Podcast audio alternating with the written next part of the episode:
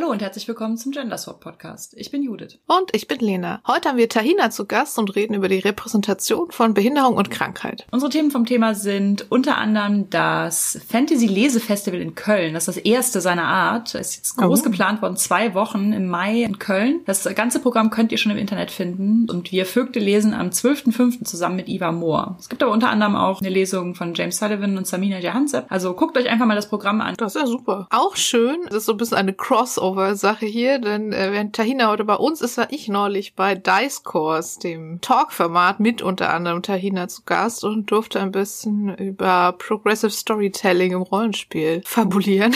Das gibt es auf YouTube zum Nachgucken, wenn ihr wollt. Und es war sehr schön da zu sein, ein sehr nettes Gespräch. Das verlinken wir auch in den Show Notes. Ja, in unserem Patreon gab es im März, also es war eher so eine Schnapsidee, aber es war auch eine unserer besseren Schnapsideen. Wir haben reminisziert, dass ja jetzt die Pandemie drei Jahre alt wird. Also nicht die Pandemie als solches, aber der erste Lockdown ist drei Jahre her. Dann haben wir darüber nachgedacht, dass es damals so Pressemeldungen gab von illegal agierenden FriseurInnen, die halt illegal zu den Leuten nach Hause gehen und denen die Haare schneiden. Und dass wir vor drei Jahren schon gesagt haben, boah, das wäre doch ein prima Crewbook für Blades in the Dark. Und dieses Jahr dachten wir einfach, let's do it. Und wir haben das Crewbook Scissors in the Dark geschrieben.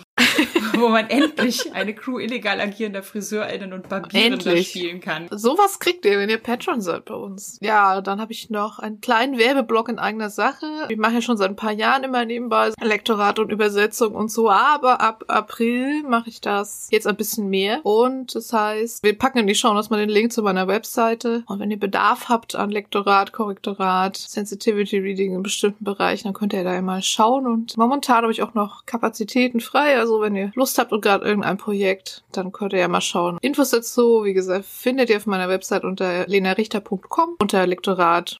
Ja, willkommen Tahina. Schön, dass du hier bist. Hallo und vielen Dank für die Einladung. Freut uns. Nach so vielen Jahren machen wir gerade ganz viele Crossover-Dinge. Genau, wir kreuzen die Strahlen. Willst du dich einmal kurz vorstellen? Hallo, ich bin Tahina. Ich spiele schon eine ganze Weile Rollenspiele und bin glücklicherweise auch zurzeit in mehreren Runden, in manchen als Spielerin, in anderen als Spielleitung. Eine davon ist auch eine Kampagne mit meinem Partner. Die hat schon auch vor ein paar Jahren begonnen und da habe ich auf Social Media unter Hashtag DoItGame ziemlich viel drüber geschrieben. Genug, dass es zu viel Frage geführt hat und schlussendlich auch zu einer Podcast-Folge zusammen mit Gabe, aus der dann später auch der Dice Course, der schon erwähnt wurde, entstanden ist. Dice Course ist ein Talk, der alle ein bis zwei Monate stattfindet. Meistens holen wir uns so wunderbare Gästinnen wie zum Beispiel Lena dazu und Judith oder James und Christian. Also wir machen machen das ganze Role-Inclusive-Buch langsam durch und die progressive Fantastik-Bubble. Es ist auch sehr angenehm bei euch. Ja, das stimmt. Wir gucken halt durch eine progressive Linse, also ähnlich wie hier, auf das Thema Rollenspiel, haben auch schon über Accessibility und ähnliches gesprochen. Ich persönlich nutze neben der sogenannten Spoon Theory, also der Löffeltheorie, Rollenspiel ganz oft als Hilfsmittel dazu, meine chronische Krankheit und auch Behinderung zu erklären, weil ich halt sehr viele Freunde aus dem Hobby habe und das ist manchmal sehr viel leichter leichter mit einem Vokabular, das geläufig ist. Sachen wie zum Beispiel systemischen Lupus erythematodes, der bei mir 2010 diagnostiziert wurde, zu erklären. Und auf Twitter schreibe ich da teilweise drüber unter dem Hashtag DNDisease. Das ist auch mal gut, ne? mit den Spell-Slots. Genau. Oder auch zum Beispiel so Sachen wie Lupus ist zum Beispiel sehr UV-Lichtempfindlich und da dienen dann gerne mal Vampire und ähnliches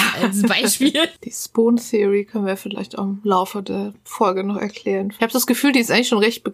Ursprünglich wurde das ja von jemandem genutzt, die Lupus hatte. Es hat sich aber mittlerweile auch in ganz viele andere Kreise, auch unabhängig jetzt von, ich sag mal, physischer Krankheit, in der Mental Health Bubble ist es auch sehr bekannt einfach und wird auch sehr viel genutzt. Und Magst du es einfach nochmal kurz erklären? Gerne. Die Spoon Theory entstand daraus, dass zwei Freundinnen in einem Café waren und die eine zur anderen sagte, ah, ich weiß ja, dass du Lupus hast und krieg ja auch einiges mit und so, aber dass sie sich quasi nicht so richtig vorstellen kann. Und dann hat die von Lupus Betroffene beherzt nach dem Körbchen mit den Löffeln, das auf dem Tisch stand, gegriffen und die Löffel dann benutzt, um zu erklären, dein Körbchen ist quasi mit unendlich vielen Löffeln gefüllt und es ist eher eine Frage von, wie viele Stunden hat dein Tag, was kannst du alles unterbringen, sozusagen. Ich fange den Tag mit zwölf Löffeln an. Aufstehen, fertig machen ist ein Löffel, duschen ist ein Löffel, Frühstück machen ist ein Löffel, ne? Die Arbeit sind vielleicht vier Löffel und teilweise ist es dann so, dass man, wenn man mit zwölf Löffeln anfängt, nach der Arbeit vielleicht nur noch zwei oder drei übrig sind und damit muss man dann noch Abendessen kochen oder zumindest besorgen und sich fertig machen und eventuell vielleicht noch ein Hobby pflegen,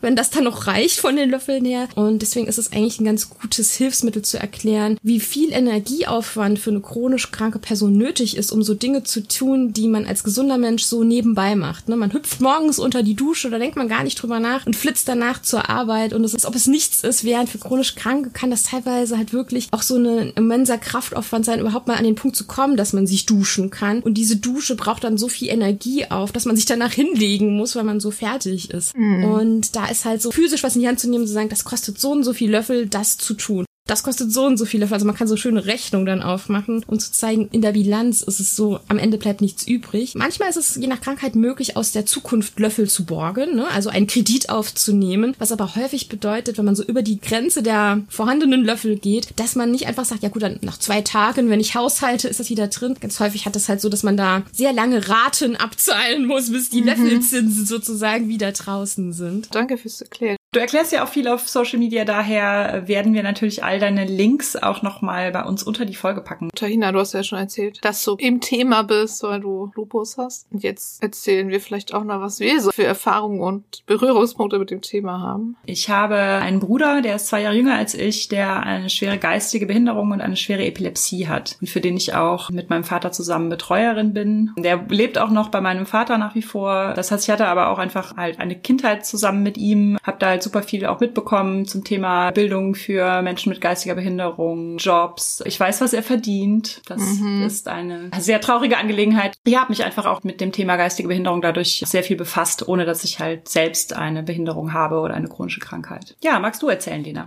Ich habe so das so für Gefühl, die Leute, die den Podcast schon länger hören, wissen es eh, aber ich habe halt chronische Migräne, auch in einem Ausmaß, dass ich halt selten schmerzfreie Tage habe, also die wirklich komplett ohne Kopfschmerzen vor sich gehen und ich nenne es ja so ein bisschen mein Migränegehirn, also so Sachen, die, dass ich ja zum Beispiel super geräuschempfindlich oder so bin oder geruchsempfindlich, die sind irgendwie auch immer da, also auch wenn ich jetzt nicht akut Schmerzen habe. Migräne haben ja tatsächlich auch gar nicht so wenig Leute, das ist ja tatsächlich so chronischen Schmerzkrankheiten eine, die doch recht verbreitet ist. Trotzdem gibt es jetzt nicht so wirklich das Wundermittel dagegen. Es hat mich dann erstaunt zu lernen, dass es tatsächlich, also von diesen neurologischen Erkrankungen, doch eine ist, die das Leben doch recht stark einschränkt und also auch so von der Zahl der Tage, die man im Jahr dann deshalb ausfällt, irgendwie doch sehr hoch ist. Bin da natürlich auch in Behandlung und habe auch jedes Prophylaktikum der Welt irgendwie durchprobiert und habe jetzt eins, was zumindest ein bisschen hilft, was aber dann immer schwierig ist mit der Kasse, dass man es auch durchgehend nehmen darf. Ja, das sind auch lauter so Dimensionen, die einem, glaube ich, nicht so bewusst sind. Ich glaube, das ist einfach was, was man vielleicht vorweg auch sagen kann. Es ist häufig nicht nur die Krankheit und häufig ist ja auch so, es ist bei ganz vielen nicht nur eine Sache, sondern so in meinem Fall die Diagnoseliste, die ist länger als mein Arm, wenn der Arztbrief ausgedruckt dann ankommt. Chronische Krankheiten sind Feiglinge, die tauchen meistens im Rudel auf oder ganz oft. Und häufig ist die Krankheit allein nicht das Problem, sondern auch, was die Behandlung mit sich bringt oder was die Nebenwirkungen der Medikamente sind und was einem von der Krankenkasse quasi für Steine in den Weg gelegt werden, um mhm. überhaupt an Behandlung, Diagnose ranzukommen. Manchmal ist auch so, man kriegt es dann einmal bewilligt, da muss man es aber immer wieder neu beantragen. Wie viel Spoons man aufwenden ja. muss, um die Dinge zu bekommen, die einfach lebensnotwendig sind. Also gar nicht irgendwie Luxus, sondern lebensnotwendig. Dieser bürokratische Aspekt ist einfach. Ich weiß schon auch, dass ich irgendwie mit dem Level Migräne, was ich habe, auch irgendwie gerade Behinderung beantragen könnte. Aber ich habe es noch nicht geschafft, mich dazu aufzuraffen. Das sind dann wieder Berge von Formularen, dann muss man wieder zu allen Ärztinnen rennen und da irgendwie immer Teste bitteln und dann wird es abgelehnt oder muss man Widerspruch einlegen. Oh ja. Diese ganze Formular- und Antrags- und Kassen- und Behördenscheiß ist eigentlich schon ein Teilzeitjob. Das ist krass, ja. Ja, ich muss gestehen, ganz zu Beginn meiner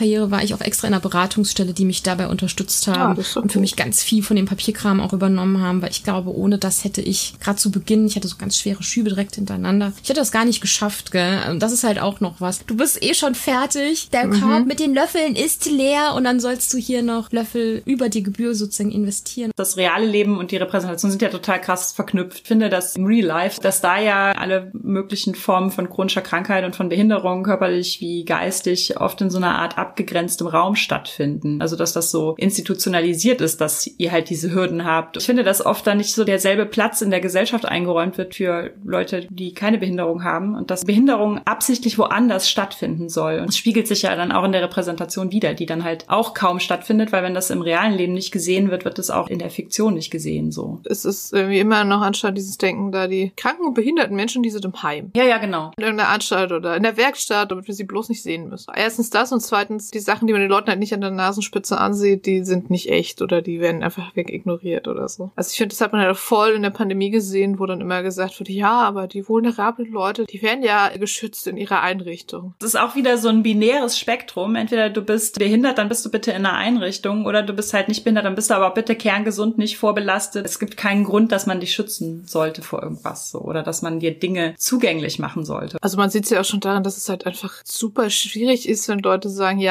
ich bin behindert und brauche auch wirklich, also mehr oder weniger durchgehende Assistenz oder so, die um mich rum ist. Aber ich möchte trotzdem zu Hause in meiner Wohnung wohnen und arbeiten und Geld verdienen. Das wird sehr schwer gemacht. Das Normale ist immer, nö, nö, dann kannst du ja ins Heim gehen, so. Die Vielfalt wird einfach gar nicht anerkannt oder gezeigt und das sowohl im realen Leben als auch in Fiktion und Rollenspiel-Kontext natürlich. Die Leute stellen sich das wie so ein Kippschalter vor, statt wie so eine Farbskala quasi, mhm. Äh, wo auch nicht jeder jeden Tag an derselben Stelle sozusagen platziert ist. Ne? Der Löffelkorb ist vielleicht an einem Tag überraschend mit einem Löffel mehr gefüllt und dann gehen Dinge, die vielleicht an 364 Tagen nicht gehen. Und das ist dann häufig sehr schwierig auch zu verstehen für die Leute von außen. Ja. Und unsichtbare Erkrankungen sind natürlich da auch noch gar nicht drin. Also die Sachen, die hinter der Maske ne, zu Hause passieren, weil man nach außen versucht natürlich zu funktionieren auf der Arbeit und ähnlichem. Und es gibt ja leider auch so Abstufungen von Organisationen. Also zum Beispiel blinde und sehr eingeschränkte Leute sind ja relativ gut organisiert. Also die können dann auch schon mal ein bisschen Lärm machen oder ein bisschen Druck machen. Man sieht ja auch, dass im öffentlichen Raum da ein bisschen mehr passiert ist, zum Beispiel mit diesen Leitsystemen, die man in den Städten so hat. Auch gehörlose Leute, finde ich, sind immer noch relativ präsent und da ist dann schon mal ein Bewusstsein da, die brauchen Gebärdendolmetscher und so. Aber zum Beispiel Leute mit geistigen Behinderungen, also ich finde, die haben keine große Lobby, die sind super unsichtbar. Die können natürlich also ganz oft dann auch jetzt nicht aktivistisch tätig sein. Je nach geistiger Behinderung gibt's halt Leute, die sich auch organisieren oder die halt auch zum Beispiel im Arbeitskontext aktiv werden. Häufig Leute mit Down-Syndrom zum Beispiel. Da gab's auch diese Initiative, wo JournalistInnen mit Down-Syndrom und so mitgearbeitet haben. Aber ich finde auch, also zum Beispiel bei meinem Bruder ist das auch so, mein Bruder spricht, kann aber nicht lesen und schreiben. Und das, was er so spricht, man kann nicht irgendwie sagen, auf dem Niveau eines, keine Ahnung, sechs, sieben, achtjährigen oder so. Also er spricht schon häufig wie ein Erwachsener, aber ist halt sehr eingeschränkt so in seinem Themenbereich, also auch sehr so repetitiv und so, erzählt sehr viel dasselbe und sowas. Und das wäre für ihn, glaube ich, überhaupt nicht möglich auszudrücken, was er jetzt auch irgendwie braucht oder so. Er ist leider darauf angewiesen, dass halt andere Leute für ihn kommunizieren, was seine Bedürfnisse sind, so. Ich glaube, dass es halt bei sehr vielen Menschen mit starken geistigen Behinderungen oder mehrfach geistigen Behinderungen oder so so ist, dass so diese Form der Kommunikation, die halt verlangt wird, so von irgendwas, was zum Beispiel Öffentlichkeitsarbeit betrifft oder so, dass das halt gar nicht möglich ist. Und man dann halt immer auf die BetreuerInnen angewiesen ist und sowas. Und wir wissen ja irgendwie alle, wie das ist, wenn man über Leute spricht. Ja, das ist halt auch irgendwie ein großes Dilemma, so, dass ich oft auch so denke, es ist sehr schwierig, für Leute zu sprechen. Einen großen Teil von dieser Unsichtbarkeit macht zum einen aus, dass es da keine Lobby in dem Sinne gibt, also keine Öffentlichkeitsarbeit von den Betroffenen selbst. Und das glaube ich super viele Leute, und das habe ich immer festgestellt, wenn ich mit meinem Bruder unterwegs war, auch früher als Kind und sowas, dass super viele Leute mit so einem Unbehagen erfüllt sind bei geistigen Behinderungen. Also ich meine, generell, ich glaube, bei Behinderungen generell und bei Krankheiten und so möchten die Leute, die das nicht haben, nicht gerne damit konfrontiert werden, dass das existiert, ja. Oh ja. Es hat für die so ein, oh mein Gott, wenn mir das passieren würde, Gefühl oder irgendwie sowas. Und das war auch ganz häufig, dass gerade bei geistiger Behinderung, dass die Leute so richtig schockiert und peinlich berührt weggucken und so solche Sachen. Also das sind auch so Eindrücke, die ich aus meiner Kindheit super viel mitgenommen habe, dass andere Leute sich einfach irgendwie fremdschämen für uns als Familie. Das hat dann ja auch noch viel mit so diesem Normalitätsdenken zu tun. Ich glaube, das ist halt so ein sich selbst erhaltener Kreislauf und auch sich so selbst befeuernder Zyklus. Dadurch, dass es unsichtbar gemacht wird und weggedrängt mhm. wird in diesen abgegrenzten Bereich. Und wenn man dann mal damit, ich sag mal, in Anführungszeichen konfrontiert ist, ist es plötzlich so, dass die Leute einfach nicht wissen, wie sie damit umgehen und sich super unwohl fühlen und das sozusagen dieser Wunsch, es wegzuschieben, wird dadurch nochmal weiter verstärkt. Da kommt dann irgendwie noch dazu, dass wenn man dann fiktionale Darstellungen oder so hat, dass es dann halt auch super klischeehaft oft ist. Gerade im Rollenspiel, ne? Die Darstellung ist häufig sehr mit schädlichen Tropes belastet. Ich habe auch oft so die Erfahrung gemacht, dass es sowohl dieses Negative gibt, dass man also ne, im Rollenspiel dann halt irgendwelche versehrten BettlerInnen, die dann irgendwie nur so ein Plot-Element irgendwie sind oder sowas. Aber was auch häufig so ist, dass wenn geistige Behinderung dann mal dargestellt wird, ich finde, das hat eine Überschneidung mit Autismus so. Diese Rain Man-Klischee-Sachen, die tauchen dann, glaube ich, auch oft auf. Also was auch so ein Verständnis zementiert, wo Leute dann sagen, ach ja, aber es ist doch eigentlich ein Segen und eine Gabe. Das wohnt in derselben Straße wie die blinde Person, die dann aber prophetische Kräfte hat. Wenn da schon jemand krank oder behindert ist, dann muss er sie aber wenigstens noch eine Superpower haben, die das wieder ausgleicht. Da steckt irgendwie so ein Gerechtigkeitsempfinden drin, aber auch so eine kapitalistische Grundannahme, dass wir irgendwie alle mit demselben Fundament starten, dass wir alle dieselben Generierungspunkte, so wie wir DSA halt haben. Wenn man aber halt irgendwie eine geistige Behinderung, eine Krankheit, eine körperliche Behinderung hat, dann muss das ja irgendwo anders, muss man dann die Punkte ja verteilt haben. Das wäre ja sonst unfair. Spoiler Alert. Welt ist fucking unfair. Ich habe dazu noch einen Hör- und Lesetipp. Denn der Writing Excuses Podcast, das ist ein Schreibpodcast, der hat letztes Jahr eine achteilige Reihe zum Thema Disability gemacht, auch mit mehreren Own Voice GästInnen. Drei von den acht Teilen heißen wie Bodies Why.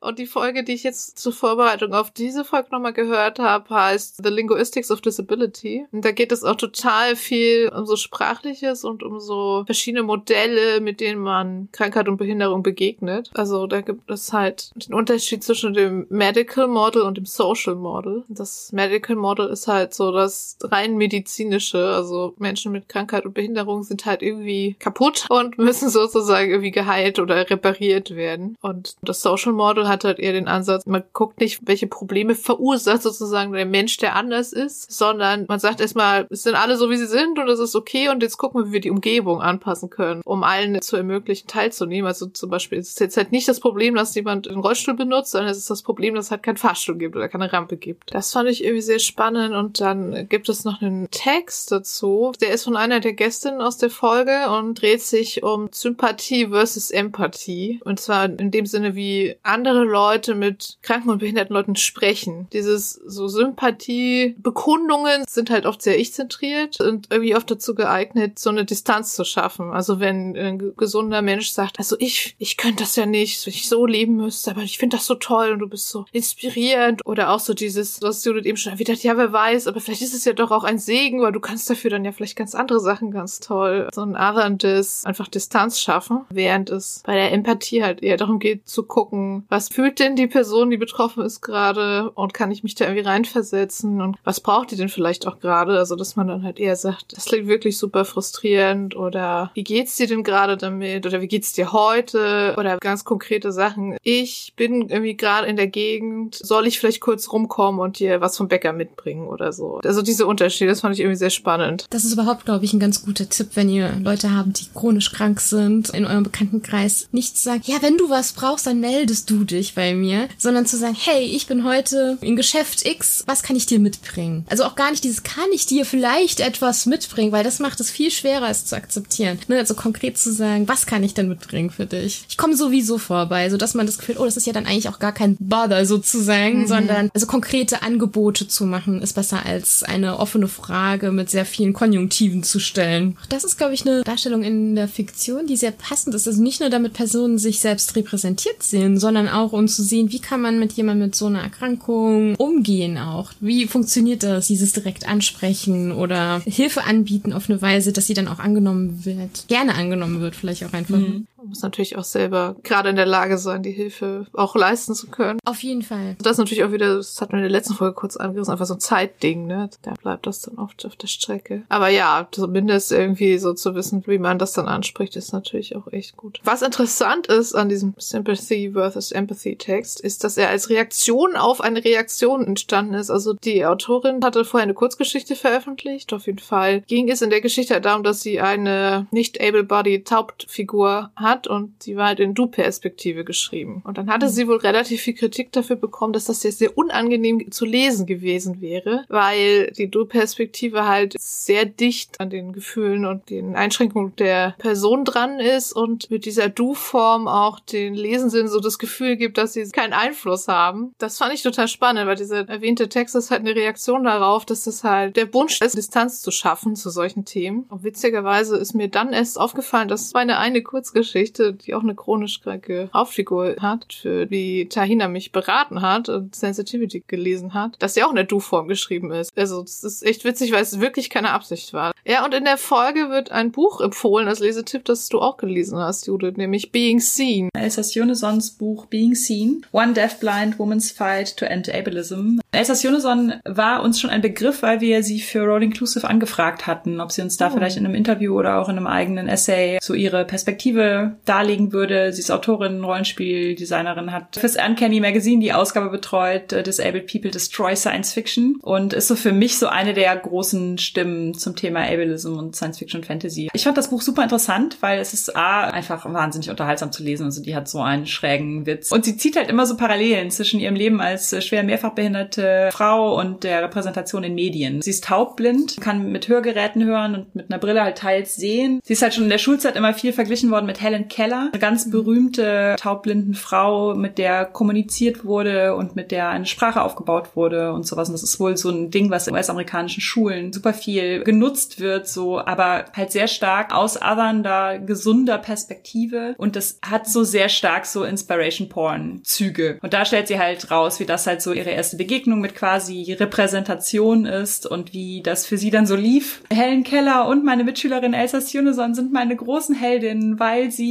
so mutig sind und so, weißt du, so solche Sachen so, ja. wie sie das dann schon so erfahren mhm. hat. Sie greift verschiedene fiktionale Genres auch auf, also wie zum Beispiel Horror, wie halt Body Horror häufig so ableistische Tropes bedient oder halt auch so Horrorfilme oder sowas wie so zum Beispiel dann die blinde Frau in einem einsamen Haus, das hilflose Opfer ist und sowas. Und sie erzählt natürlich auch von Romance Tropes. Sie erzählt auch viel von ihrem eigenen Liebesleben so. Sie empfiehlt dann immer ihren Verwandten, dass sie jetzt die nächsten Kapitel bitte überspringen.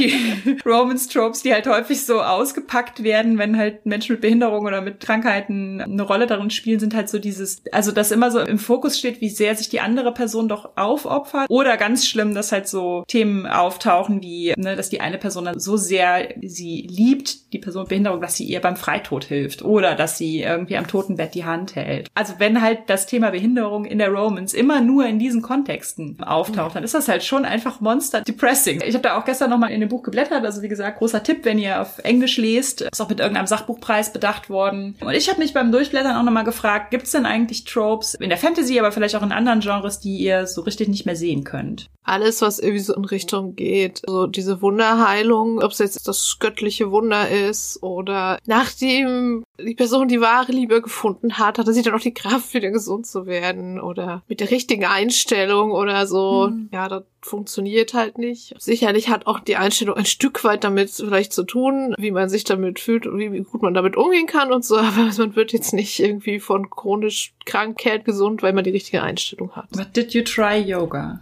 Can confirm does not work. ja, und halt so Krankheit und Behinderung, die dann so als hässlich oder monströs oder so dargestellt werden und dann natürlich auch gleichzeitig die hässliche Person sind immer böse und so. Das finde ich auch sehr problematisch. Oder halt auch so die Krankheit oder Behinderung als Motivation Böses zu tun. Also ein Beispiel finde ich halt irgendwie so diese eine Wissenschaftlerin aus Wonder Woman, die irgendwie so ein Gesicht hat, was durch irgendeinen Laborunfall oder so, so, ja, in Anführungszeichen entstellt ist. Gefühlt ist, dass ihre ganze Motivation irgendwie böse zu sein. Also entweder das oder es ist halt so, sie ist böse, dann muss sie auch hässlich sein. Ich weiß es nicht. Gerade als Frau. Ja, also mein persönliches Pet Peeve ist natürlich, wo wir gerade gerade als Frau waren. Frauen drücken sich immer vom Sex und sagen, sie hätten Migräne. Es ist a lot to unpack there. Bei Frauen ist Sex etwas, was man ihnen irgendwie abbringen muss. Migräne ist eine gute Ausrede oder das kann man ja mal so sagen, weil das ist ja irgendwie nur so ein bisschen Kopfschmerz. Also sehr wrong on every level, so einfach. Oh ja. Äh, der wenigen Darstellung überhaupt. Ja, super. Super.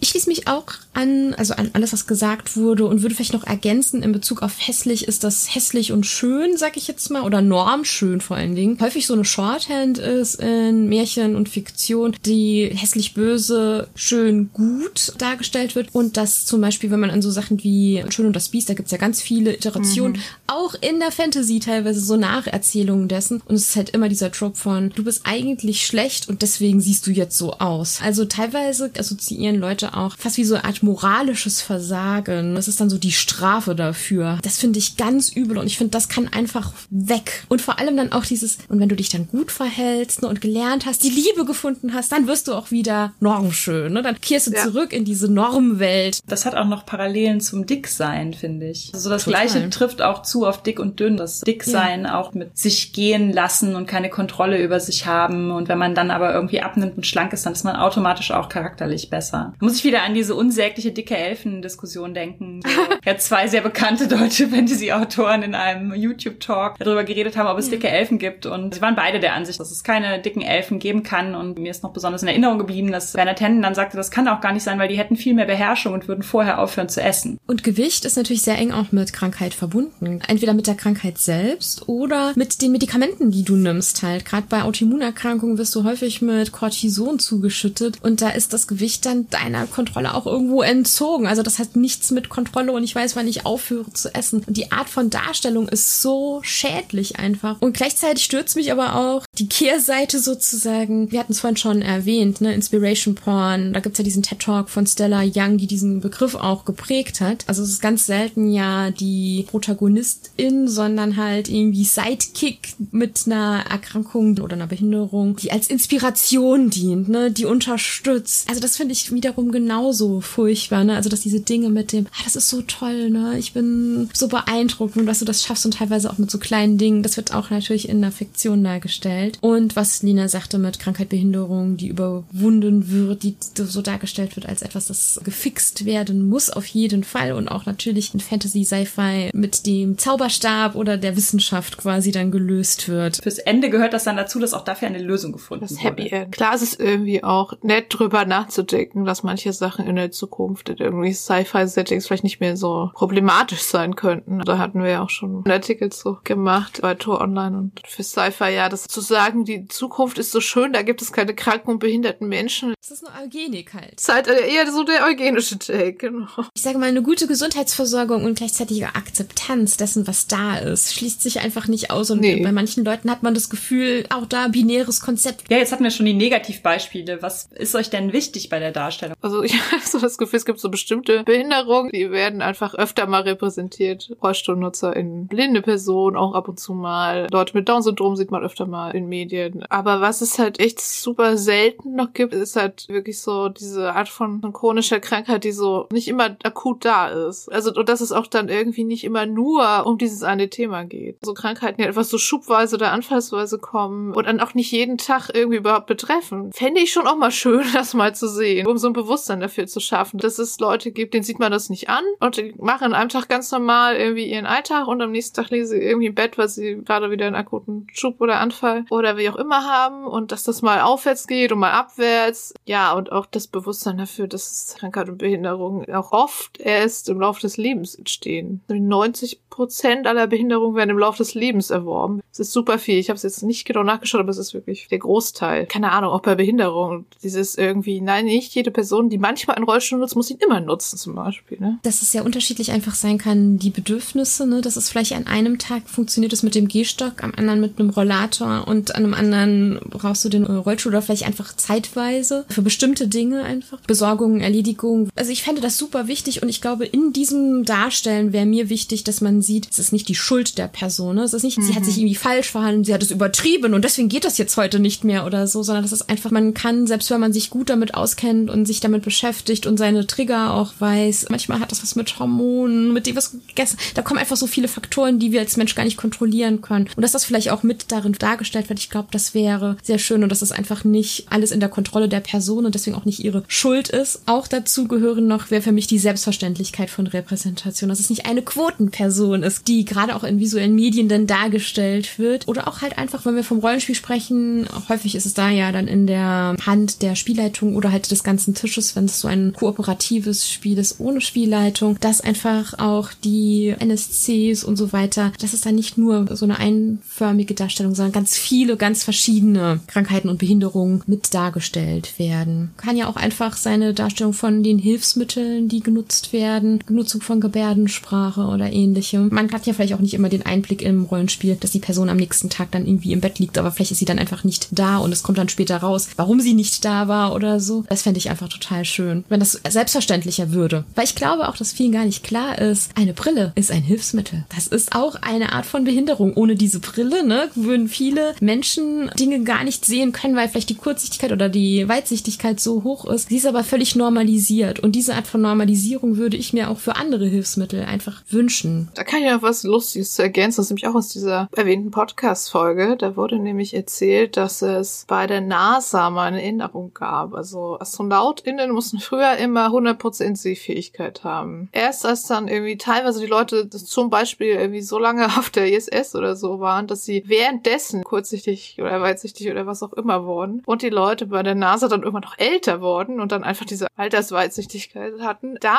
wurde es dann geändert. Weil die Leute, die die Entscheidung getroffen haben, dann gemerkt haben, ach guck mal, das betrifft ja auch mich und ich kann ja mit der Brille das trotzdem noch alles machen. Ja. Also, Und ich glaube überhaupt die Häufigkeit von Einschränkungen. Also ich habe eine Zeit lang mal kurzer Schwank bei einem Versicherungsmakler gearbeitet im Bereich Krankenversicherung und dass für viele das nicht klar ist, dass sie anders eingestuft werden, wenn sie zum Beispiel ein Blutdruckmittel nehmen oder L-Tyroxin, also Mittel gegen Schilddrüsenunterfunktion oder so Sachen, was super, super häufig ist und einfach halt schon als, dann bist du nicht perfekt gesund halt, auch wenn eventuell Ja. aufgrund von Medikamenten und Hilfsmitteln alles funktioniert, aber du weichst dann schon von der Norm, die Krankenkassen vorgeben, ab. Ich finde auch, es gibt so eine weirde Unterteilung von Hilfsmitteln, die als irgendwie normal und alltäglich eingestuft werden, wie Brillen oder auch irgendwie künstliche Kniegelenke oder Hüftgelenke. Also ich glaube, wenn du jemand, der eine künstliche Hüfte irgendwie hast, fragen würdest, benutzt du medizinische Hilfsmittel, der wird gar nicht sofort drauf kommen, dass er das tut. Dass du ein Cyborg bist.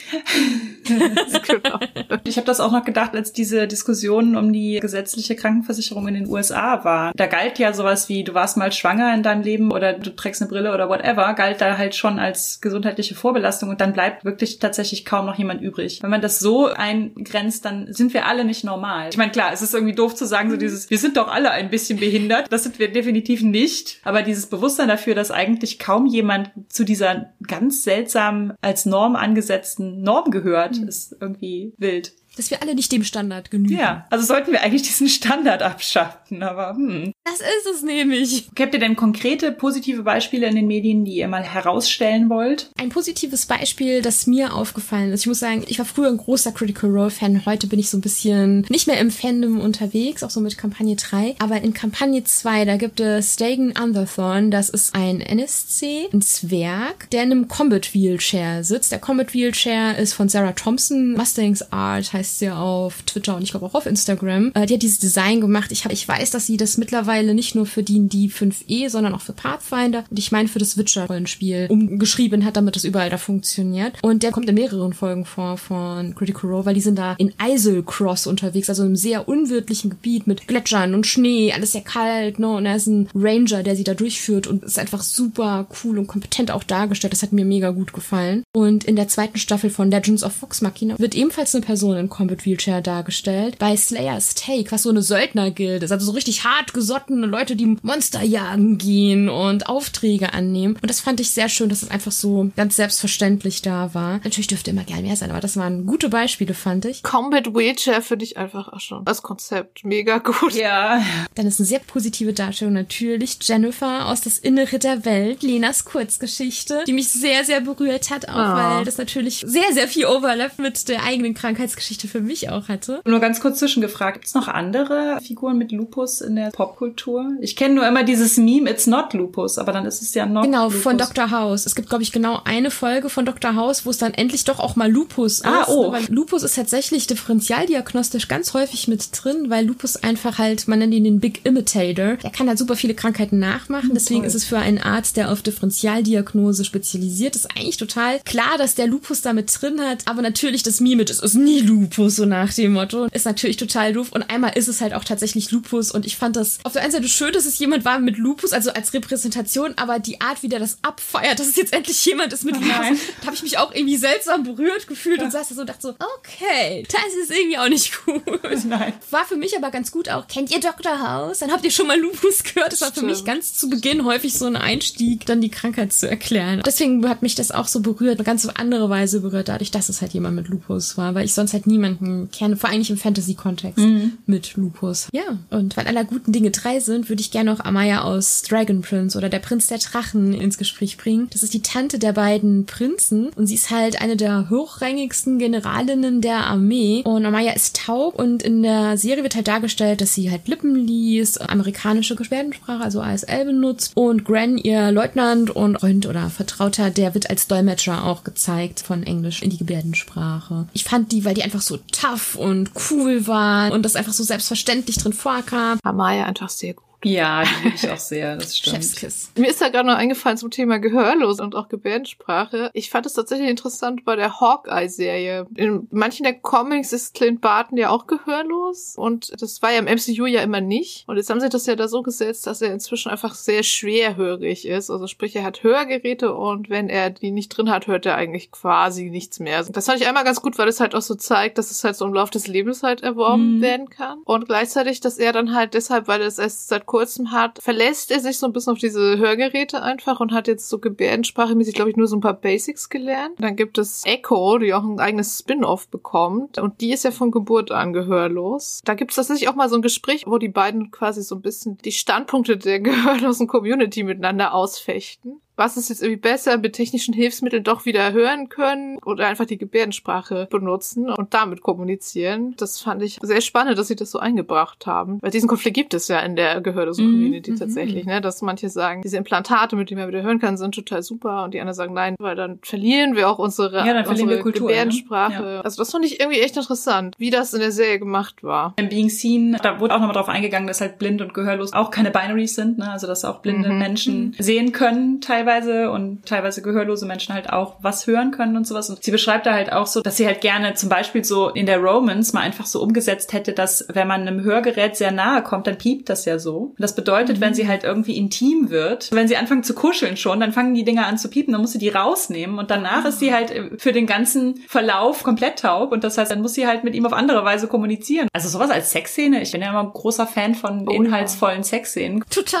Ja. Elias Jonasson selbst ist ja, glaube ich, relativ Fan von den Darstellungen von behinderten Figuren in Avatar. Nicht der blaue Leute-Avatar. Nicht die blaue Leute, sondern die Elementbanding. Sie selber hat ja gesagt, dass sie halt Toff, die ja auch blind ist, ein gutes Beispiel findet, weil sie nicht diese Art von Daredevil blind ist, der ja trotzdem durch seine Superpowers de facto sehen kann Mhm. und Mhm. nicht wirklich eingeschränkt ist, sondern dass sie halt wirklich viel machen kann durch ihre Bending-Fähigkeiten, aber es keine Braille-Stift gibt, kann sie kein Buch lesen und wenn sie abgeschnitten ist von der Erde, dann sieht sie auch wirklich nichts und ist trotzdem halt irgendwie ein super tougher, cooler Charakter. Blinde oder Gehörlose oder auch Figuren im Rollstuhl gibt es irgendwie relativ viele, auch die ich auch relativ gut teilweise dargestellt finde. Also ich fand halt auch den Charakter im Rollstuhl aus Sex Education irgendwie ganz Mhm. cool. Da gab es ja auch so eine Szene, wo es darum geht, was kann der wie machen, um Sex zu haben. Das fand ich irgendwie ganz schön gezeigt. Also es gibt auch super viele Beispiele, finde ich, die ganz gut gelungen sind bei psychischen Erkrankungen. Das ist irgendwie, finde ich, noch was, was noch mehr repräsentiert ist, aber halt so dieses nicht körperbehindert und nicht psychisch krank, sondern halt eine andere Krankheit. Da gibt's irgendwie super wenig. Was ich noch cool fand, war den neuesten Roman von Mary Robinette Kowal, The Spearman. Da ist die Hauptfigur halt also nach so einem Unfall eine künstlich mit Metall verstärkte Wirbelsäule. Und sie hat dadurch chronische Schmerzen. Und sie hat durch den Unfall halt so PTSD. Und das kommt alles so zusammen. Und das ist sehr cool beschrieben, was sie halt alles an Hilfsmitteln hat, weil sie halt einfach auch super reich ist und die es auch haben kann. Ja, das fand ich irgendwie ganz cool. Das war irgendwie so ein bisschen wie so eine chronisch kranke Power-Fantasy. Ich habe hier die Hightech-Sachen, ich habe so einen Schmerzregulator im Gehirn, aber ich kann die halt nicht die ganze Zeit auf höchste Stufe drehen, weil dann merke ich auch nicht mehr, wenn ich auf die heiße Herdplatte fasse. Also das war einfach so gut gedacht. Dann hat sie halt irgendwie so eine Massage-Service-Drohne und ein Service-Animal und es war einfach irgendwie, die hat halt diese Einschränkung, aber sie hat eben auch den bestmöglichen Umgang damit und trotzdem ist es super präsent einfach.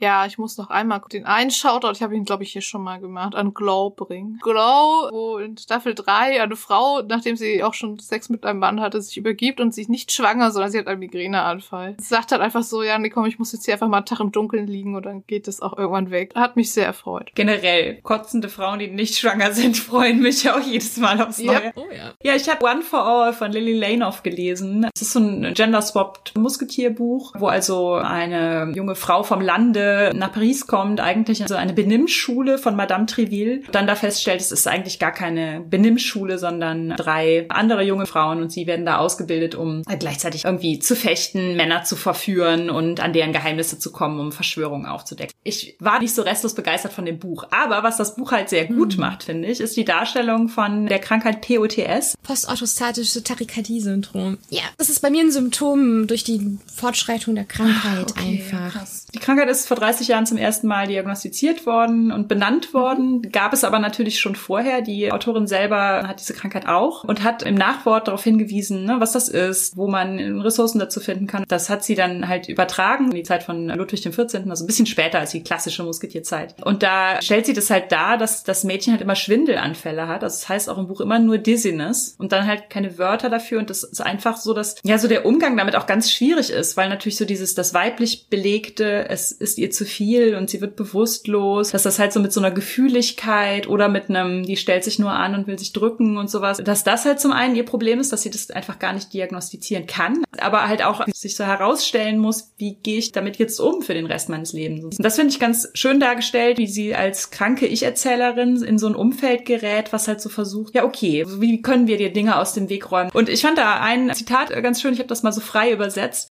sie irgendwann zu ihren Waffenschwestern sagt, ihr drei habt mich verstehen lassen, egal worum es sich bei diesen Schwindelanfällen handelt. Sie sind nie das wahre Problem. Sie sind schrecklich und tun weh und machen, dass ich mich zerbrechlich fühle, aber das ist nicht das, was mich kaputt macht. Das wahre Problem sind die Leute, die beschließen, dass ich deswegen wertlos bin. Und das fand ich war so eine schöne Reise, die dann tatsächlich zu einem Happy End führt und zu einer Lösung. Also ohne, dass die Krankheit gelöst ist. Für sie so hat sich so rausgestellt, wie ihr Umfeld damit umgeht und wie sie auch sich wünscht und kommunizieren kann von ihrem Umfeld, dass es damit umgeht. Und so. Das fand ich einfach super super gut dargestellt. Also ich finde auch Bücher, die super gut mit dem Thema chronische Krankheit umgehen, können halt so ein paar Plotlücken haben. muss nicht das perfekte Buch sein. POTS kann halt ja aus vielen Ursachen hervorgehen. Also Lupus ist zum Beispiel einer der Gründe dafür, weil es ganz viel halt so im Laufe der Zeit sich entwickelt, weil es meistens eine Störung des vegetativen Nervensystems, nicht immer, aber meistens darauf zurückzuführen ist. Und deswegen ist es eigentlich gar nicht so selten. Das Buch interessiert mich, da muss ich reingucken, weil sonst wird es ja eher auch tatsächlich in viktorianischen Büchern oder so, ja. ne? wo ich immer sage, heute hatte ich wieder einen Very Victorian Day mit viel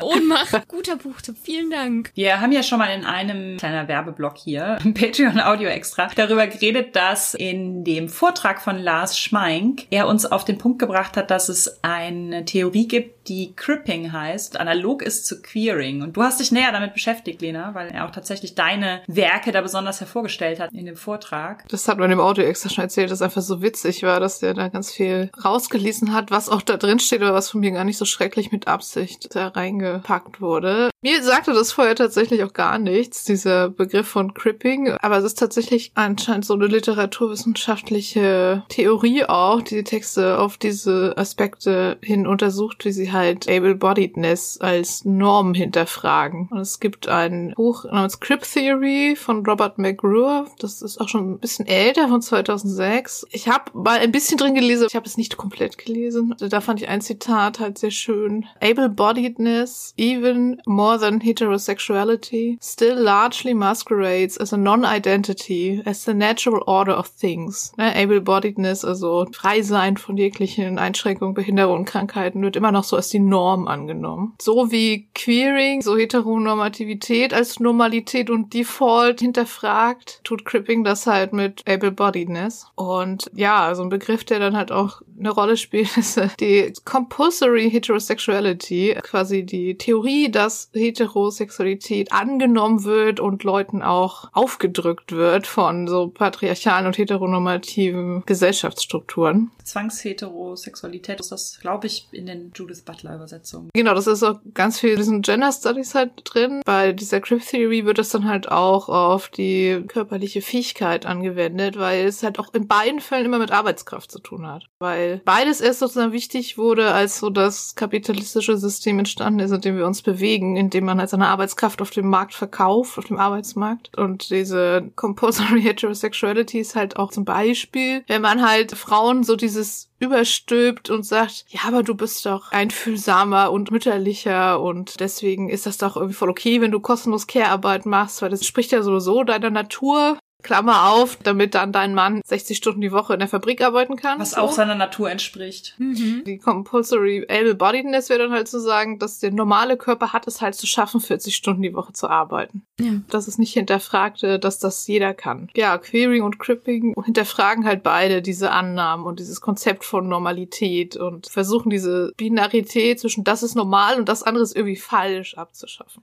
Die Baseline zu zerschlagen, an der wir immer alles messen. Halt auf verschiedenste Weisen, ne? Sei es irgendwie einfach durch Repräsentation oder halt irgendwie auch so durch Weltenbau, in dem einfach sehr viel Zugänglichkeit da ist. So ein Aspekt dieser ganzen Crypt Theory ist halt Crypt Time. Ich weiß nicht, Tahina, du kennst das bestimmt auch als Begriff, oder? Ja, einfach die andere Wahrnehmung der Zeit aufgrund von langer Anfahrtswege, voller Barrieren. Ne? Also die Dinge brauchen einfach viel, viel länger. Arztbesuche, das ist so eine ganze Tagesaktivität. Früher konnte ich das in der Mittagspause oder so nach der Arbeit. Heute ist das ein richtig großes Unterfangen, was super viel Zeit in der Vorbereitung und der Nachbereitung auch verschlingt. Vor allem, wenn du dann danach halt in so ein richtiges Loch fällst, dadurch, dass zu viele Löffel verbraucht wurden. Für diese eine Stunde, wenn das überhaupt eine Stunde ist, die du effektiv dann bei diesem Arzt, Fachärztin, wer auch immer ne warst, bist du dann drei Tage bettlägerig, weil gar nichts geht. Genau. Also ich kenne das halt auch so, diese Zeitlöcher. Also wenn man drei Tage in den schlimmen Migräne anfällt, wenn man einfach nur im Bett liegt. Also alles zieht so an einem vorbei. Die Sachen, die man geplant hat, muss man absagen und man kann natürlich auch nicht arbeiten. Es ist halt auch irgendwann völlig egal, wie spät es eigentlich gerade ist und man schläft einfach um 17 Uhr nochmal wieder ein, wenn man so fertig ist. Das ist halt irgendwie so eine komische Nichtzeit. Es ist, wie man so schnippt und dann plötzlich ist es drei Stunden später Ja. oder es ist dann schon Abend. Oder manchmal ist es auch, es zieht sich halt so, weil du eigentlich gerne Dinge tun möchtest, Oh aber ja. es geht halt gar nichts. Dein Körper möchte nicht, wie du willst oder auch, wenn du an Brain Fog leidest, ein Teil von dir möchte gerne sich mit Sachen beschäftigen, aber es ist gerade nicht möglich, aus dem Nebel rauszukommen. Und was ich halt irgendwie schön finde, dass Crypt Time auch so ein empowernder Begriff ist, der im Prinzip darauf hinaus möchte, dass man doch bitte die Zeit den Menschen anpassen sollte und nicht die Menschen der Zeit. Also nicht irgendwie, okay, die Standardzeit für Aufgabe X ist so und so lange, sondern dass man sagt, wie lange brauchst du denn dafür? Du kannst nicht jeden Tag irgendwie acht Stunden durchpowern, sonst geht's dir bald sehr schlecht. Wie lange brauchst du denn für die Aufgabe? Oder halt auch sowas wie, wie Gleitzeit bei der Arbeit, so Berücksichtigung von Anfahrtswegen, die einfach dann länger sind, wenn man immer gucken muss, wo ist ein Aufzug zum Beispiel. Oh ja. Was als erstes hinten rüberfällt, sind natürlich die schönen Sachen, die du machen wolltest, um dich zu erholen und um Spaß zu haben und sowas. Weil du ja dir überlegst, das kann ich jetzt nicht machen, ich muss ja am nächsten Tag wieder leistungsfähig sein. Mein acht Stunden am Tag Job hängt da dran und sowas. Und das wäre Ja. natürlich irgendwie voll erstrebenswert, wenn chronisch kranke Menschen nicht ihre Freizeit und ihre schönen Dinge im Leben für die Lohnarbeitern opfern müssten. Das ist einfach scheiße. Ich fände auch noch interessant, wie beziehungsweise ob sich jetzt so positive Darstellungen von anderen chronischen Krankheiten zum Beispiel auf euch auswirken. Also auch selbst wenn es jetzt nicht eure konkrete Erkrankung ist, die thematisiert wird, ob das dann trotzdem vielleicht auch dazu führt, dass ein Vokabular da ist oder so. Also vielleicht stimmt es auch nicht, aber dass Repräsentation auch so ein bisschen übergreifend funktionieren kann. Also für mich persönlich, so muss es nicht das konkrete Beispiel sein. Es gibt einfach super viele Parallelen.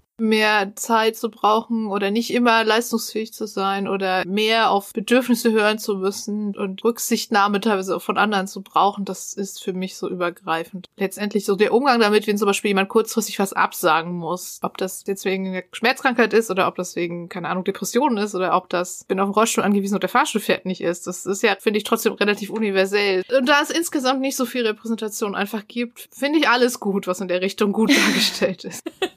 Ja, dann wäre es natürlich noch besser, wenn es einfach ganz vielfältig Ja, das wäre noch besser. gäbe. Ja. Das ist vielleicht auch eine Parallele zur Queerness. Dass man sich über jedes bisschen Repräsentation, selbst wenn es einen nicht 100% betrifft, einfach so freut und das feiert. Ja. Dass man über alles einfach total glücklich und dankbar ist. Und deswegen, ich schließe mich da total an. Und ich bin auch immer total gehypt, wenn es eine positive oder auch wenn es eine neutrale Darstellung ist. Muss aber sagen, ich habe jetzt ja das Glück, dass ich unter anderem auch natürlich durch Lenas Kurzgeschichte Das Innere der Welt eine Repräsentationsfläche hatte sozusagen, wo ich mich sehr gesehen und dargestellt gefühlt hatte und mich das nochmal auf eine ganz andere Weise berührt hat. Also das war dann nochmal tiefer und das hat mich tatsächlich auch zu Tränen gerührt einfach, weil das war das allererste Mal, dass ich jemanden gesehen habe mit meiner Erkrankung in einem Fantasy-Kontext. Das war für mich so Galaxy Brain-Moment. Einfach, ich war völlig von den Socken. Also von daher ist es halt, jede Repräsentation hilft, aber sich selber zu sehen. Das geht nochmal einfach tiefer. Ein weiteres Beispiel war, dass ein Freund, mit dem ich in der Runde gemeinsam spiele, einen NSC gestaltet hat, die auch an einer Makulapathie leidet, also einer Erkrankung der Netzhaut, mit so Löchern im Seefeld ist es bei mir auf jeden Fall wir hatten uns darüber unterhalten und er hat so Manierismen übernommen. Ganz, ganz respektvoll. Und ich saß da so und dachte, oh mein Gott, this is me.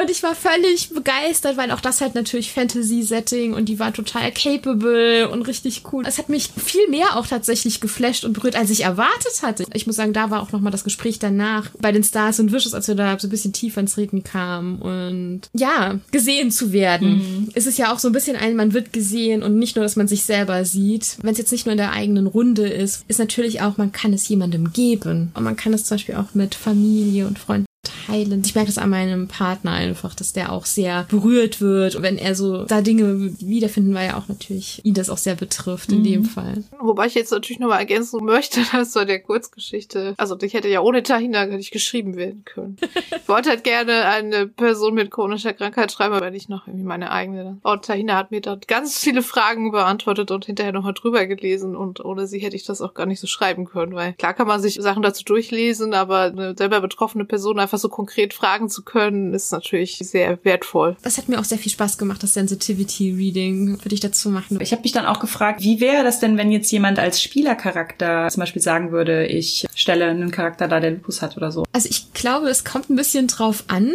Ich glaube, am Tisch, wenn die Person es respektvoll darstellt, dann ist das total okay. Ich glaube, wenn es in der Runde ist, in der ich auch bin, würde ich mir wünschen, dass wir dann, und das würden wir auch in der Session Zero sicher machen, weil an manchen Tagen möchte man ja auch vielleicht dem Ganzen entkommen ja, genau. und das dann genau. vielleicht mhm. auch nicht unbedingt sehen, gell? Aber grundsätzlich finde ich das eigentlich total gut, weil Rollenspiel ja natürlich auch viel Einfühlsamkeit oder Empathie schafft. Und deswegen ist es vielleicht auch gar kein schlechter Rahmen, um von Sympathie zu Empathie sozusagen zu gelangen und sich da reinzufühlen. Ich glaube, generell fände ich sehr schön, wenn da mehr Mut beim Charakterspiel auch ist. Personen mit Krankheit oder Behinderung zu überlegen, das zu spielen und sich einfach halt im Vorfeld zu informieren, wenn man die Möglichkeit hat, mit jemandem zu sprechen, Betroffenen ist es natürlich das Ideale, weil ich glaube, der Wille, sich damit zu beschäftigen, einfach auch schon sehr viel Wert mhm. hat. Also sehe ich ähnlich. Also ich glaube, ich würde selber jetzt nicht unbedingt mit, mit Migräne spielen wollen. Das liegt aber auch so ein bisschen daran. Für eine andere Kurzgeschichte habe ich tatsächlich meine Migräneattacke beschrieben. Für die Future Work Geschichte. Ich habe sie so gut beschrieben, dass ich dann beim Schreiben Migräne bekam. Also so, das, oh das muss ich im Rollenspiel dann nicht nochmal durchspielen. Aber wenn das andere machen würden, fände ich es auch in Ordnung. Ich finde, es gibt es sehr wie relativ selten, das SC tatsächlich. Gibt's nicht so oft, finde ich, dass die eine Krankheit haben oder eine Behinderung. Also es gibt so Rollenspiele, die das schon so ein bisschen offen angehen und so ein bisschen sagen, hier, das könntet ihr ja auch machen. Ich weiß noch zum Beispiel bei Kids on Bikes, diesem so leicht Stranger Things-esken Rollenspiel, da gab's extra so einen Abschnitt, wie man zum Beispiel umgeht, wenn ein Charakter im Rollstuhl sitzt oder so. Ich fände es schön, mehr so Repräsentation zu sehen, die halt so nebenbei da ist, weil ansonsten ist im Rollenspiel Krankheiten ja einfach auf so ein Plotpoint, ne? Also ja. da ist die Seuche ausgebrochen und die SC müssen dann irgendwie das Heilmittel finden. Das ist dann ja irgendwie nochmal was anderes. Oder was Judith ganz am Anfang schon erwähnt hat. Die versehrten VeteranInnen, die am Straßenrand sitzen und einfach so ein bisschen für so flavormäßig sagen sollen, dass es irgendwie nicht so alles super ist hier. Also das ist dann so eine Repräsentation, die brauche ich jetzt nicht unbedingt. Ich habe mir selber bei City of Mist einen Charakter gemacht, die halt auch eine chronische Krankheit hat. Also sie hat halt den Schneewittchen-Mythos und hat halt Narkolepsie, also das ist diese Krankheit, wo man so Schlafanfälle hat, wo man sozusagen wie tot umfällt und dann wieder aufwacht. Das ist halt so ein Themebook, was auf der Krankheit basiert und wo sie dann natürlich auch ihre Powertext, also ihre Stärke durch die Krankheit hat. Ein Tag ist halt nicht so stolz, um Hilfe zu bitten. Eins ist einfach Mitgefühl und eins ist ein Rucksack mit allen nützlichen Dingen dabei, weil das ist ja irgendwie auch so ein chronisch krankes Ding, dass man immer Stuff oh, ja. mit sich rumschleppt. Ich weiß nicht, ob es bei dir auch so ist, aber ich gehe ja. nicht aus dem Haus ohne meine kleine Tasche mit Medikamenten und mein Minzöl und meine geräuschunterdrückenden Kopfhörer und so. Ich muss sagen, war ein großer Vorteil des Rollators. Ich habe einen Rollator mit einer großen Tasche, die du so festmachen kannst und dann auch wieder abnehmen kannst, dass du dann alles mitschleppen kannst an Medikamenten und Dingen, die man so braucht. Ja, und die muss dann halt auch immer gucken, dass diese ganzen heroischen Mythenbekämpfen Sachen immer nicht so bis drei Uhr nachts gehen, weil sie auf einen guten Schlafrhythmus achten muss und so. Schon irgendwie auch ganz schön, das Spiel auch mal so ein bisschen einbringen zu können. Einfach. Ich finde gerade bei City of Mist durch diese Logos-Mythos-Dichotomie mhm. bietet sich das voll an. Also ich finde, das ist ein Spiel, in dem man das eigentlich super gut integrieren kann auf eine okaye Weise, ohne so dieses, wenn du diesen Nachteil nimmst, dann kriegst du dafür auch noch folgende Vorteilpunkte. Wie in Savage Worlds zum Beispiel. Das haben einige Spiele ja diese Idee und das finde ich jetzt auch nicht so positiv. Ich mag es auch lieber, wenn es mehr im Fluff als im Crunch ist, also eher erzählerisch als jetzt gemechanisch. Und ich selber spiele viele Charaktere mit Krankheiten oder auch einfach Behinderung. Allerdings muss ich gestehen, ich gehe meistens ein klein bisschen weg von meiner eigenen Erkrankung, einfach um ein bisschen Abstand zu haben. Und im Moment spiele ich in Red Sky der Kampagne mit Gabe, dem Talkpartner von Dice Course, eine Ärztin, die auch selber einer Schmerzerkrankung leidet, einer Arthritis und einen Gehstock hat und sie hat auch eine Brille und ist halt dann auch nicht immer so schnell wie die anderen, aber ich sag mal, mit dem, was sie tut, halt muss sie es vielleicht auch einfach nicht unbedingt sein. Und ich mag das eigentlich ganz gerne, weil ich ja selber auch an guten Tagen mit dem Gehstock noch gut zurechtkomme und da so eine Parallele dann auf jeden Fall auch da ist. Muss aber gestehen, es gibt auch einfach viele Spiele, in denen meine Charaktere einfach gesund sind, weil meine Power Fantasy ist halt häufig auch einfach einen Körper zu haben, der tut, was ich will. Ja. Und das lebe ich dann im Rollenspiel auch oft aus. Ne? Voll. So, ich entkomme jetzt für zwei Stunden und dann geht alles, was ich möchte und ich kann so viele Löffel ausgeben, wie ich will.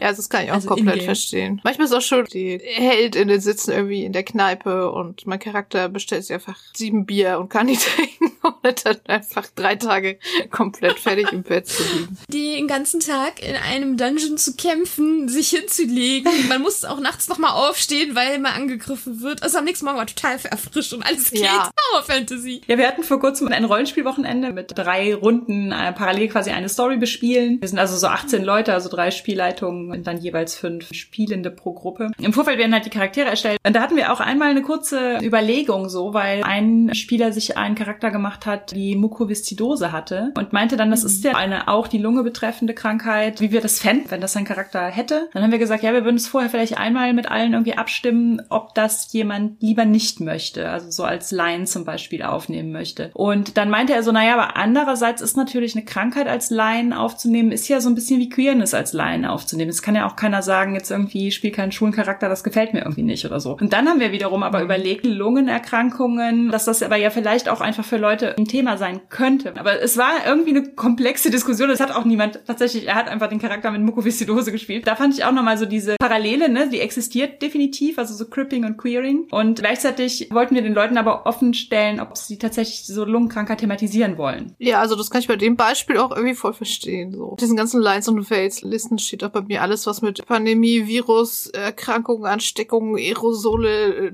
Husten, nein, das ist alles Line X, nein, bitte nicht. Nachvollziehbar. Krankheit und Behinderung ist halt noch mehr immer da, egal wie das Umfeld reagiert. Queerness ist ja eigentlich hauptsächlich ein Problem, weil Leute es nicht akzeptieren oder so, ne? Und Krankheit und Behinderung ist halt auch irgendwie im besten Falle mit dem supportesten Umfeld und der besten Hilfsmitteln und der besten Behandlung halt immer noch nicht schön. Ja, ja, das stimmt. Daher kann ich das schon auch teilweise verstehen, wenn also vielleicht Leute, die damit selber Berührungspunkte haben, dann sagen, ah, dieses Wochenende vielleicht nicht oder vielleicht kann es statt Mukoviszidose was anderes sein. Wir haben am Anfang schon mal gesagt, dass wir Krankheit und Behinderung und so am liebsten immer in so eine andere Welt, ne, so die sind alle im Heim, so nach dem Motto. Also haben wir ja auch schon drüber gesprochen, dass halt super viele Behinderungen ja erworben sind und da habe ich nochmal so drüber nachgedacht, dass manche Privilegien ja einfach irgendwie angeboren sind, also halt zum Beispiel Race oder Geschlecht oder so, das ändert sich ja einfach nicht. Behinderung und Krankheit gehört ja zu diesen, wie Alter, zu diesen, ne, es gibt ja dieses Schaubild mit den Marginalisierungen, dieses Intersektionalitätsschaubild, da gibt es immer so einen Gegensatz dazu. Und da ist es ja möglich, dass du im Laufe deines Lebens dich einfach auf die entgegengesetzte Seite dieser Uhr bewegst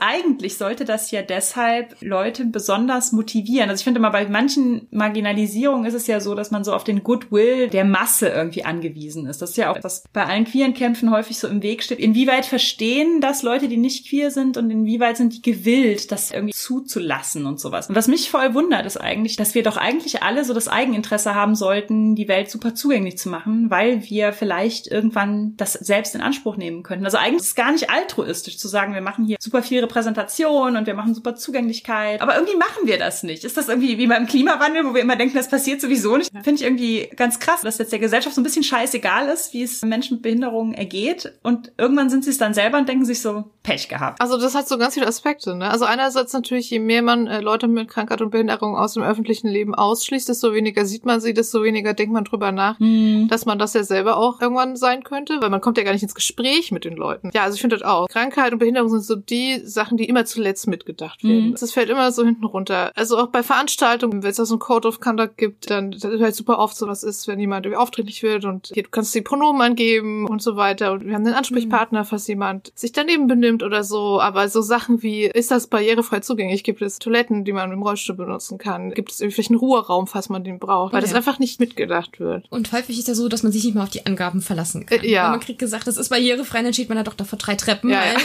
Was Judith sagt, es ist statistisch gesehen halt super wahrscheinlich, im Laufe des Lebens eine Krankheit oder Behinderung zu erwerben, also davon betroffen zu sein. Ich hatte ja vorhin schon mal gesagt, dass es teilweise nicht so wahrgenommen wird, weil manche Sachen einfach schon so normalisiert sind. Also bestimmte Grade von Sehbehinderung einfach, ne, die man mit einer Brille oder einem Kontaktlinse oder vielleicht auch mit einer Laserbehandlung ausgleichen konnte. Und gleichzeitig denke ich, dass es in gewisser Weise ein bewusstes oder vielleicht auch unbewusstes Ausblenden ist, dass einem diese Gefahr jederzeit droht. Wir sind alle nur einen Unfall oder eine Erkrankung davon entfernt, ja. für immer krank oder behindert zu sein. Gerade postvirale Erkrankungen in Zeiten von Pandemien, es muss auch nicht Covid sein, das kann eine Epstein-Barr, also pfeifrisches Drüsenfieber-Erkrankung sein, die sehr viel im Körper einfach anrichten kann. Oder Grippe-Virus. Das war auch was, was mich während der Pandemie einfach sehr beschäftigt hat, weil ich mir dachte, alle reden hier davon, dass sie die Wirtschaft stärken wollen. Gleichzeitig lassen sie zu, dass hier alle krank werden. Gestern kam ein Artikel raus, allein für Baden-Württemberg haben wir 322.000 von Non-Covid-Betroffenen. Das sind die Leute, die diagnostiziert sind. Und ich glaube, dass das einfach ein richtig großes systemisches Problem ist. Dieses nicht wahrhaben wollen. Das hängt natürlich auch damit zusammen mit, also mit diesem Bild, was wir irgendwie haben. Wenn du krank bist, dann hast du irgendwas falsch gemacht. Das ist halt immer noch so drin. Ich weiß halt noch, wie Margarete Stokowski, die ja seit über einem Jahr so ganz schweres Long-Covid hat, die sich da ja in diese ja. Bundespressekonferenz zum Thema Corona-Maßnahmen irgendwie gesetzt hat und berichtet hat, wie es ihr geht. Und die erste Frage von so einer Journalistin war, aber wie erklären sie sich dann, dass sie das getroffen hat? Man muss auch sagen, selbst wenn du von außen nicht gefragt wirst, die Frage stellst du dir auch selber. Also als ich krank wurde und die Diagnose bekommen habe, die erste auf jeden Fall, die Lupus-Diagnose, da saß ich auch da und dachte, was habe ich denn verkehrt gemacht? Ne? Ich habe nicht geraucht, ich habe nicht getrunken, ich habe Sport gemacht. Also ich habe auch wirklich viel Sport gemacht zu dem Zeitpunkt, aber jetzt auch nicht extrem Sport. Also ich habe mich ovo-lacto-vegetarisch ernährt. Also all diese Risikofaktoren, die man sonst so mitdenkt für Krankheit und so, waren einfach nicht da. Ne? Ja, man kann einfach keinen Vertrag mit dem Universum mhm. schließen und sagen, wenn ich mich an diese Strichliste halte und das alles abhake, dann bin ich davon nie betroffen. Das kann mir nicht passieren. Deswegen sage ich, nur eine Erkrankung, einen Unfall oder einfach durch degenerative Alterserkrankung. Mhm. Und was mich immer wieder halt richtig fuchsig macht, ist der Zustand einfach von dem Barriereabbau, der Inklusion, der Teilhabe.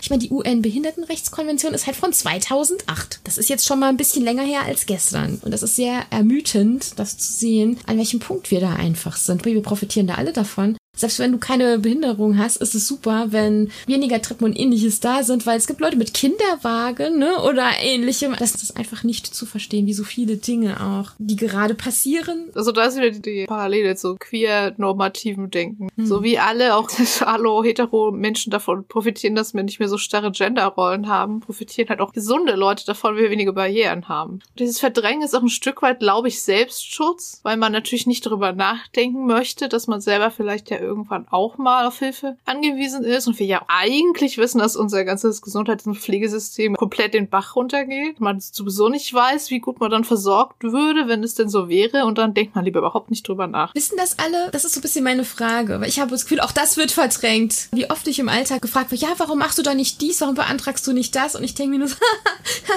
ja, genau, weil das so super einfach geht, das zu beantragen das und das dann auch zu kriegen. Also ich glaube, Leute, die ein hohes Level von Gesundheit haben, auch wenn sie vielleicht eine Brille tragen und zweimal im Jahr eine Erkältung haben, die können es sich nicht vorstellen, was es heißt, wenn man chronisch krank ist. Können es sich nicht vorstellen, wie viel Lebensqualität weggeht, wie viel Zeit weggeht, wie viel Geld weggeht, wie frustig es ist und wie sehr man irgendwie einfach zurückgelassen wird, wenn man nicht immer alles mitmachen kann. Sie es nicht vorstellen können und es auch nicht gar nicht wissen wollen, ist dann halt auch der Grund, warum wir jetzt irgendwie so tun, als wäre die Pandemie vorbei. Und als gäbe es keinen Klimawandel. Ich finde, die Mechanismen sind irgendwie oh, ja. total ähnlich. So dieses, wir möchten das nicht sehen und irgendwie können wir es uns als Gesellschaft auch irgendwie nicht so leisten, da so richtig drüber nachzudenken, weil die Systeme alle so kaputt sind. Also lass doch einfach so weitermachen. Der Klimawandel hat natürlich auch eine Gesundheitskomponente, ne? Wenn es im Sommer halt 50 Grad warm ist, da fallen die Leute halt irgendwie rein da so. Aber es ist uns als Gesellschaft sehr egal.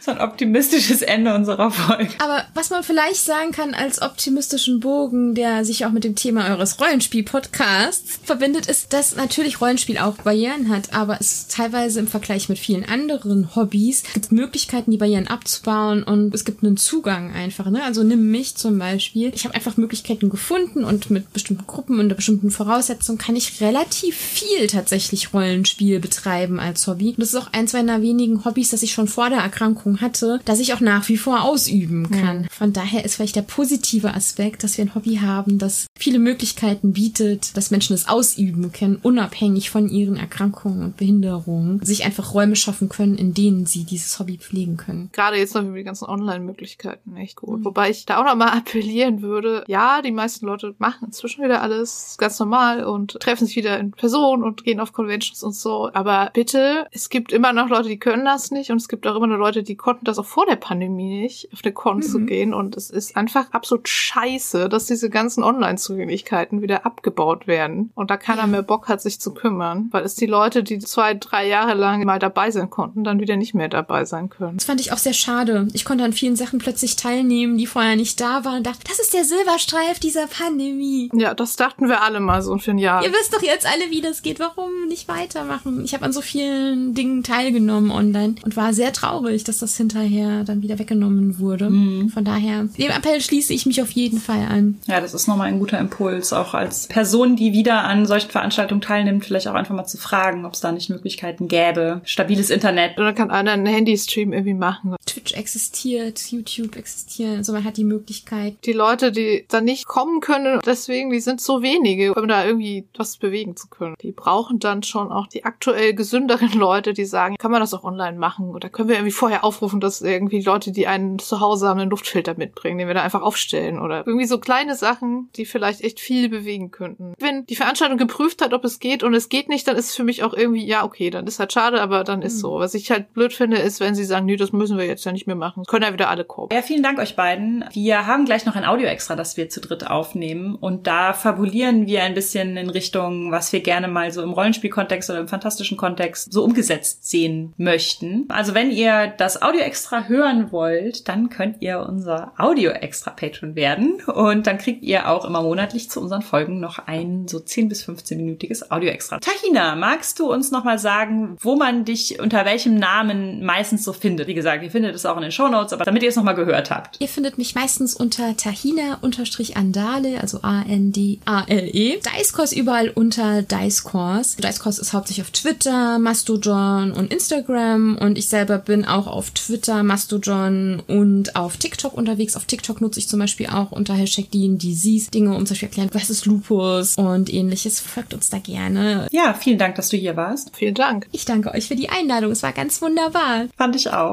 Das war unsere 55. Folge zum Thema Repräsentation von Behinderung und Krankheit. Feedback zur Folge lesen wir gerne auf Twitter unter genderswappod, auf Instagram unter genderswappodcast, auf Mastodon unter genderswappod at literatur.social, per Mail an feedback at genderswap-podcast.de oder als Kommentar auf unserer Website www.genderswap-podcast.de. Wenn ihr unseren Podcast mögt, erzählt doch euren Freundinnen davon, gebt uns eine positive Bewertung auf iTunes oder ihr schmidtiert uns einen Kaffee oder schwarzen Tee. Den Coffee-Link findet ihr unter der Folge. Ihr könnt unseren Podcast und andere tolle Projekte von Judith und Christian Vogt auf Patreon unterstützen. Für aktuelle Infos über Neuerscheinungen, Termine und mehr könnt ihr unser Newsletter abonnieren. Diese Links findet ihr ebenfalls in den Shownotes. Wir hören uns im Mai, sagen danke fürs Zuhören und bis zum nächsten Mal. Dankeschön.